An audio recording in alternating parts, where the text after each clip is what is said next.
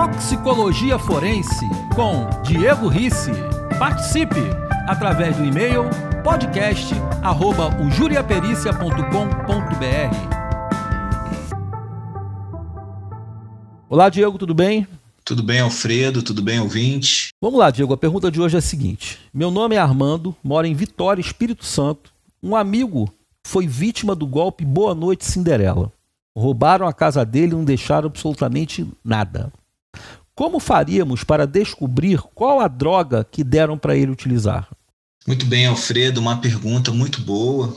É uma situação de crime muito recorrente ainda no Brasil e antes de falar a respeito, né, especificamente da pergunta, é bom contextualizar o que é o golpe Boa Noite Cinderela. Bom, Sim. rapidamente falando, é a utilização de uma substância né, por um, um criminoso que tem um efeito sedativo hipnótico, ou seja, que deixe a pessoa, como a gente conhece, né, dopada.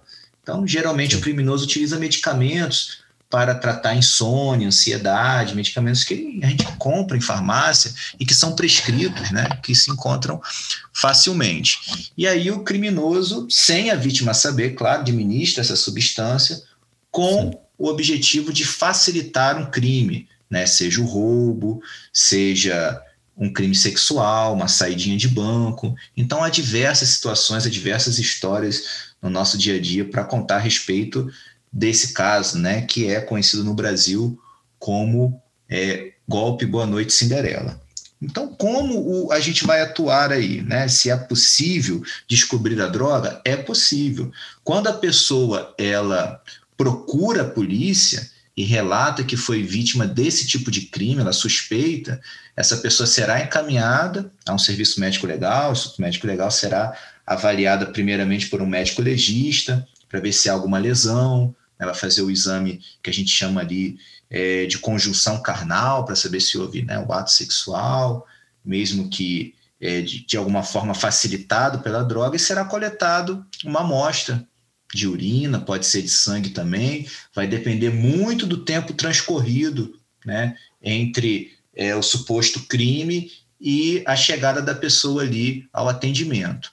E aí, de posse dessa amostra, nós faremos uma investigação direcionada para substâncias dessa classe, ou seja, substâncias que têm efeito sedativo e hipnótico. Esse exame teria que ser coletado no vivo, não é isso?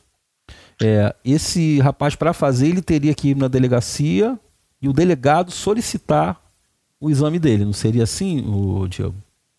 Exatamente, a dinâmica é exatamente essa, né? A pessoa procura a delegacia hum. e aí relata o caso, a autoridade solicita o exame médico legal e aí o médico, é claro, avalia, inclui a análise toxicológica nessa investigação médico-legal.